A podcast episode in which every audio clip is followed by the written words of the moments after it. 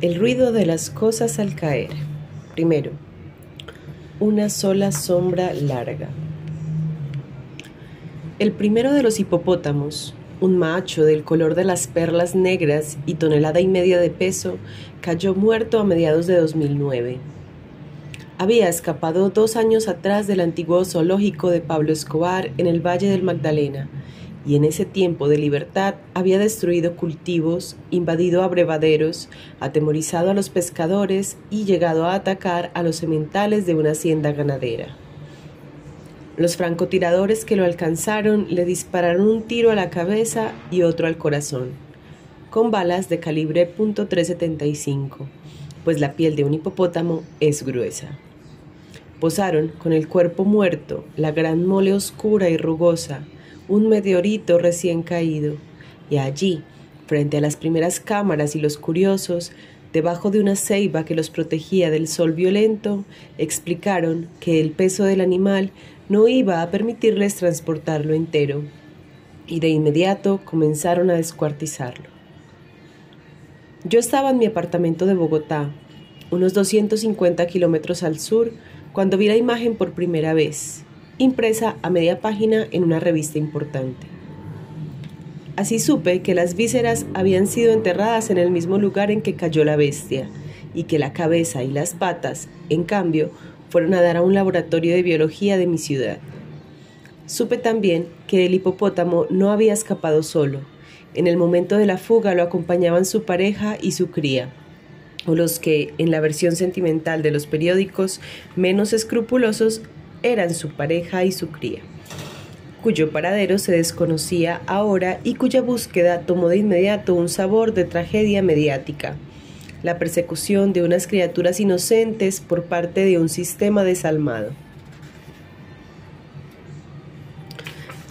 Y uno de esos días, mientras seguía la cacería a través de los periódicos, me descubrí recordando a un hombre que llevaba mucho tiempo sin ser parte de mis pensamientos, a pesar de que en una época nada me interesó tanto como el misterio de su vida.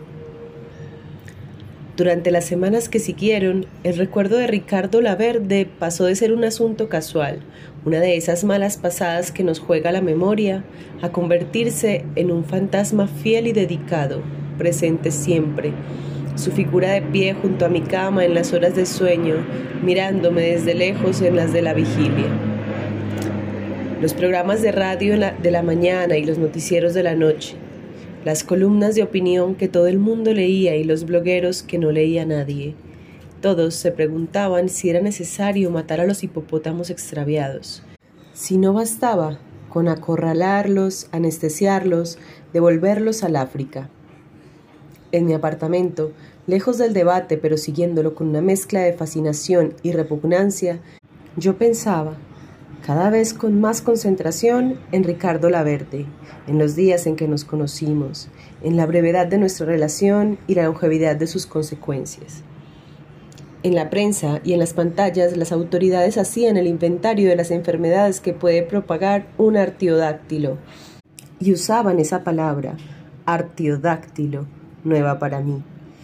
Y en los barrios ricos de Bogotá aparecían camisetas con la leyenda Save the Hippos. En mi apartamento, en largas noches de llovizna o caminando por la calle hacia el centro, yo comenzaba a recordar el día en que murió Ricardo Laverde incluso a empecinarme con la precisión de los detalles.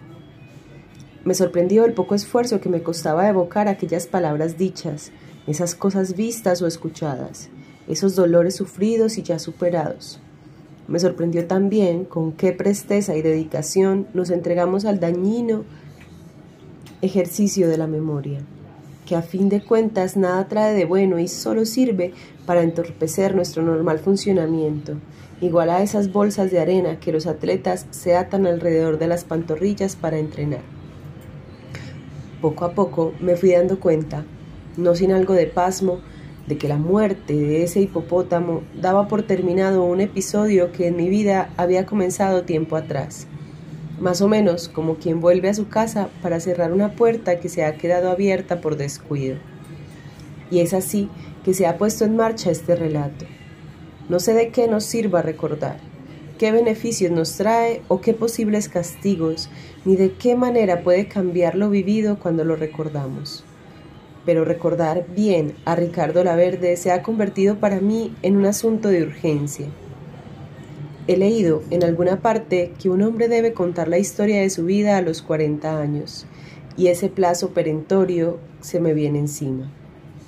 En el momento en que escribo estas líneas, apenas unas cuantas semanas me separan de ese aniversario ominoso.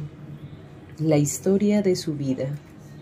No, yo no contaré mi vida, sino apenas unos cuantos días que ocurrieron hace mucho, y lo haré además con plena conciencia de que esa historia, como se advierte en los cuentos infantiles, ya ha sucedido antes y volverá a suceder. Que me haya tocado a mí contarla es lo de menos. El día de su muerte, a comienzos de 1996, Ricardo Laverde había pasado la mañana caminando por las aceras estrechas de La Candelaria, en el centro de Bogotá, entre casas viejas con tejas de barro cocido y placas de mármol que reseñan para nadie momentos históricos. Y a eso de la una llegó a los billares de la calle 14, dispuesto a jugar un par de chicos con los clientes habituales. No parecía nervioso ni perturbado cuando empezó a jugar. Usó el mismo taco y la misma mesa de siempre, la que había más cerca de la pared del fondo, debajo del televisor encendido pero mudo. Completó tres chicos, aunque no recuerdo cuántos ganó y cuántos perdió, porque esa tarde no jugué con él, sino en la mesa de al lado pero recuerdo bien, en cambio, el momento en que la verde pagó las apuestas, se despidió de los billaristas y se dirigió a la puerta esquinera. Iba pasando entre las primeras mesas, que suelen estar vacías porque el neón hace sombras raras sobre el malfil de las bolas en el punto del local, cuando trastabilló como si hubiera tropezado con algo. Se dio la vuelta y volvió a donde estábamos nosotros. Esperó con paciencia a que yo terminara la serie de seis o siete carambolas que había comenzado, e incluso aplaudió brevemente una a tres bandas. Y después, mientras se veía marcar en el tablero los tantos que había conseguido, se me acercó y me preguntó si no sabía dónde le podían prestar un aparato de algún tipo para oír una grabación que acababa de recibir. Muchas veces me he preguntado después qué habría pasado si Ricardo Laverde no se hubiera dirigido a mí sino a otro de los villaristas. Pero es una pregunta sin sentido, como tantas que nos hacemos sobre el pasado. La verde tenía buenas razones para preferirme a mí. Nada puede cambiar ese hecho, así como nada cambia lo que sucedió después. Lo había conocido a finales del año anterior, un par de semanas antes de Navidad. Yo estaba a punto de cumplir 26 años había recibido mi diploma de abogado dos años atrás y, aunque sabía muy poco del mundo real, el mundo teórico de los estudios jurídicos no guardaba ningún secreto para mí. Después de graduarme con honores, una tesis sobre la locura como eximente de responsabilidad penal en Hamlet, todavía me pregunto hoy cómo logré que la aceptaran, ya no digamos que la distinguieran.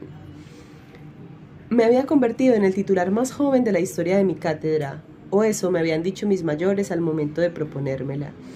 Y estaba convencido de que ser profesor de introducción al derecho, enseñar los fundamentos de la carrera a generaciones de niños asustados que acababan de salir del colegio, era el único horizonte posible de mi vida.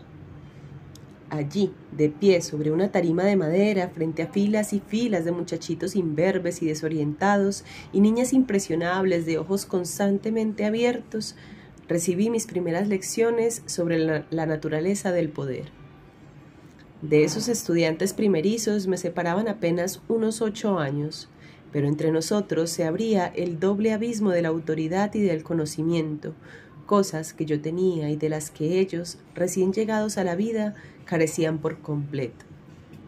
Me admiraban, me temían un poco, y me di cuenta de que uno podía acostumbrarse a ese temor y esa admiración, de que eran como una droga.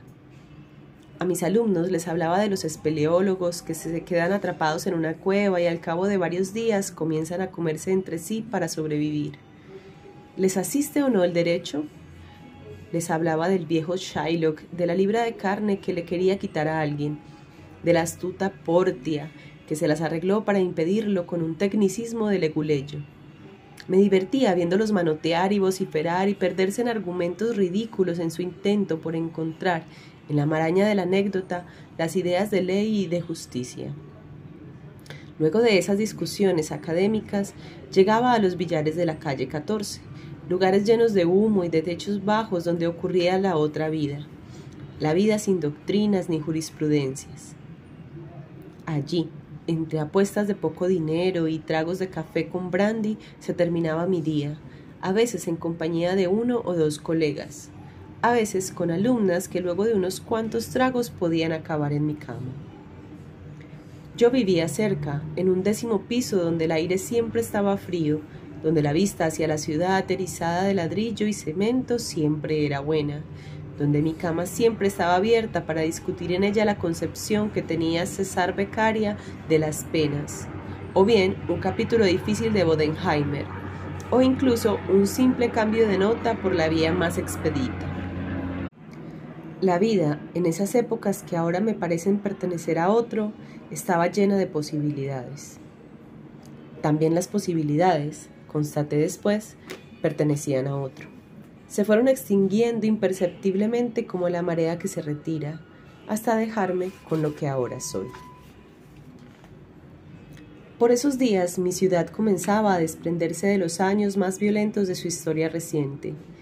No hablo de la violencia de cuchilladas baratas y tiros perdidos, de cuentas que se saldan entre traficantes de poca monta, sino la que trasciende los pequeños resentimientos y las pequeñas venganzas de la gente pequeña, la violencia cuyos actores son colectivos y se escriben con mayúscula. El Estado, el cartel, el ejército, el frente. Los bogotanos nos habíamos acostumbrado a ella, en parte porque sus imágenes nos llegaban con portentosa regularidad desde los noticieros y los periódicos. Ese día, las imágenes del más reciente atentado habían empezado a entrar en forma de boletín de última hora por la pantalla del televisor. Primero vimos al periodista que presentaba la noticia desde la puerta de la clínica del country. Después vimos una imagen del Mercedes acribillado. A través de la ventana destrozada se veía el asiento trasero, los restos de cristales, los brochazos de sangre seca. Y al final, cuando ya los movimientos habían cesado en todas las mesas y se había hecho el silencio y alguien había pedido a gritos que le subieran el volumen al aparato, vimos, encima de las fechas de su nacimiento y de su muerte todavía fresca, la cara en blanco y negro de la víctima. Era el político conservador Álvaro Gómez, hijo de uno de los presidentes más controvertidos del siglo y él mismo candidato a la presidencia más de una vez. Nadie preguntó por qué lo habrían matado, ni quién, porque esas preguntas habían dejado de tener sentido en mi ciudad, o se hacían de manera retórica sin esperar respuesta, como única manera de reaccionar ante la nueva cachetada. No lo pensé en ese momento, pero en esos crímenes, magnicidios los llama la prensa, yo aprendí muy pronto el significado de la palabrita habían vertebrado mi vida o la puntuaban como las vistas impredecibles de un pariente lejano. Yo tenía 14 años esa tarde de 1984 en que Pablo Escobar mató o mandó matar a su, a su perseguidor más ilustre, el ministro de Justicia Rodrigo Lara Bonilla, dos sicarios en moto, una curva de la calle 127. Tenía 16 cuando Escobar mató o mandó matar a Guillermo Cano, director de El Espectador. A pocos metros de las instalaciones del periódico, el asesino le metió ocho tiros en el pecho. Tenía 19 y ya era un adulto, aunque no había votado todavía, cuando murió Luis Carlos Galán, candidato a la presidencia del país, cuyo asesinato fue distinto o es distinto en nuestro imaginario porque se vio en televisión. La manifestación que vitoreaba a Galán luego las ráfagas de metralleta, luego el cuerpo desplomándose sobre la tarima de madera, cayendo sin ruido o su ruido oculto por el bullicio del tumulto y, por los primeros gritos. Y poco después fue lo del avión de Avianca, un Boeing 727-21 que Escobar hizo estallar en el aire, en algún lugar del aire que hay entre Bogotá y Cali, para matar a un político que ni siquiera estaba en él. De manera que todos los villaristas lamentamos el crimen con la resignación que ya era una suerte de idiosincrasia nacional, el legado que nos dejaba nuestro tiempo, y luego volvimos a nuestros chicos respectivos. Todos, digo, menos uno cuya atención se había quedado fija en la pantalla, donde las imágenes habían pasado a la siguiente noticia, y ahora presentaba una escena de abandono, una plaza de toros invadida por la maleza hasta las banderas, o el espacio donde las banderas hubieran existido, un cobertizo donde se oxidaban varios carros antiguos, un gigantesco tiranosaurio cuyo cuerpo se caía a pedazos y revelaba una compleja estructura metálica, triste y desnuda, como un viejo maniquí de mujer. Era la hacienda Nápoles, el territorio mitológico de Pablo Escobar, que en otros años había sido el cuartel general de su imperio y había quedado abandonada a su suerte después de la muerte del capo en 1993. La noticia hablaba de ese abandono, de las propiedades incautadas a los narcos, de los millones de dólares desperdiciados por las autoridades que no sabían cómo disponer de esas propiedades, de todo lo que hubiera podido hacerse y no se había hecho con aquellos patrimonios de fábula. Y fue entonces cuando uno de los jugadores de la mesa más cercana al televisor, que hasta el momento no se había hecho notar de ninguna otra manera, habló como si hablara para sí mismo pero lo hizo en voz tan alta y espontánea como los que, a fuerza de vivir en soledad, han olvidado la posibilidad misma de ser oídos. A ver, ¿qué van a hacer con los animales? dijo. Los pobres están muriendo de hambre y a nadie le importa. Alguien preguntó a qué animales se refería. El hombre solo dijo, ¿qué culpa tienen ellos de nada? Estas fueron las primeras palabras que le oí decir a Ricardo Laverde. No dijo nada más. No dijo, por ejemplo, a qué animales se refería, ni cómo sabía que se estaban muriendo de hambre. Pero nadie se lo preguntó, porque todos allí teníamos edad suficiente para haber conocido los mejores años de la hacienda Nápoles. El zoológico era un lugar de leyenda que, bajo el aspecto de la mera excentricidad de un narco millonario, prometía a los visitantes un espectáculo que no pertenecía a estas latitudes. Yo lo había visitado a los 12 años, durante las vacaciones de diciembre. Lo había visitado, por supuesto, a escondidas de mis padres. La sola idea de que su hijo pusiera un pie en la propiedad de un reconocido mafioso les hubiera parecido escandalosa. Ya no digamos la perspectiva de divertirse haciéndolo. Pero yo no podía dejar de ver lo que estaba en boca de todos. Acepté la invitación que me hacían los padres de un amigo. Un fin de semana madrugamos para recorrer las seis horas de carretera que había entre Bogotá y Puerto Triunfo, y una vez en la hacienda, tras pasar por debajo del portón de piedra, el nombre de la propiedad se leía en gruesas letras azules.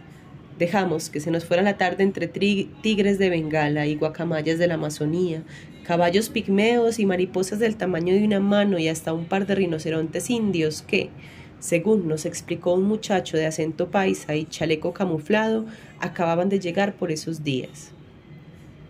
Y luego estaban los hipopótamos, por supuesto, ninguno de los cuales había oído todavía en esos tiempos de gloria. Así que yo sabía bien a qué animales se refería aquel hombre. No sabía, en cambio, que esas pocas palabras me lo traerían a la memoria casi 14 años más tarde. Pero todo eso lo he pensado después. Como es evidente, aquel día, en los billares, Ricardo Laverde fue solo uno, de uno más de tantos que en mi país habían seguido con pasmo el auge y caída de uno de los colombianos más notorios de todos los tiempos, y no le presté demasiada atención. Lo que recuerdo de ese día, eso sí, es que no me pareció intimidante. Era tan delgado que su estatura engañaba, y había que verlo de pie junto a un taco de billar para percatarse de que apenas si llegaba al metro setenta. Su escaso pelo del color de los ratones y su piel reseca y sus uñas largas y siempre sucias daban una imagen de enfermedad o dejadez, la dejadez de un terreno baldío.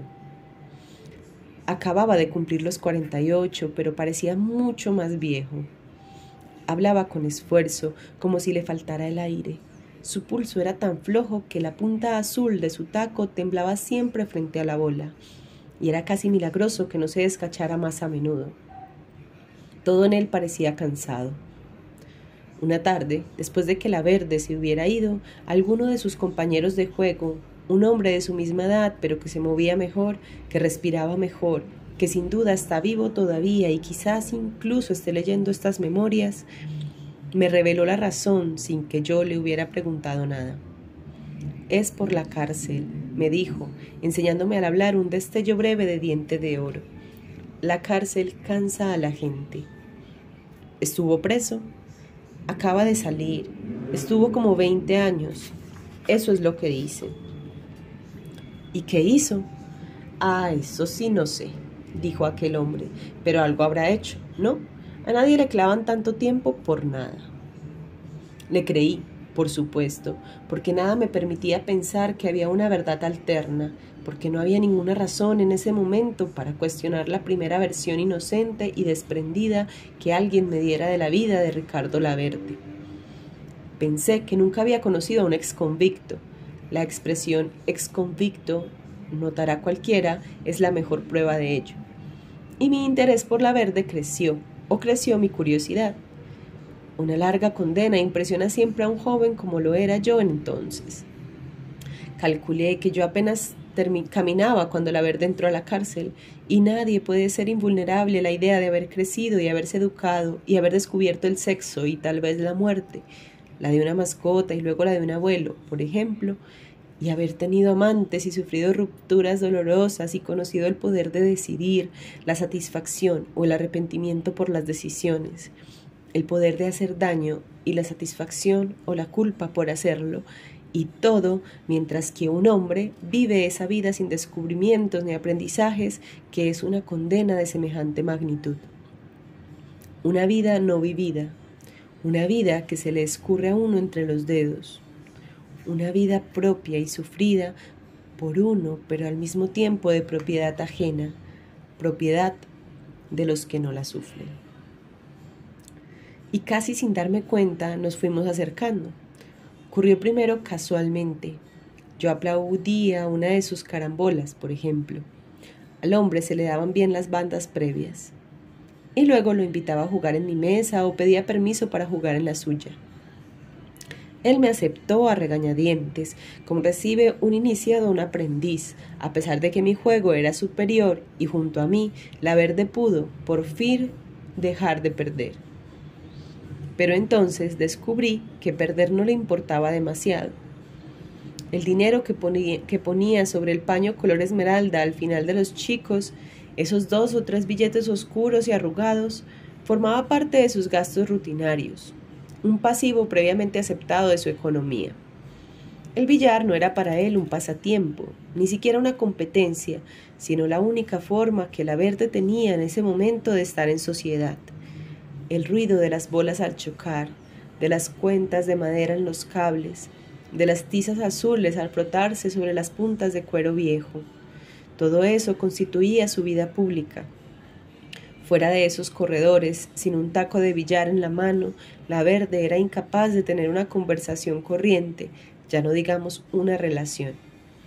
A veces creo, me dijo la única vez que hablamos con alguna seriedad, que nunca he mirado a nadie a los ojos.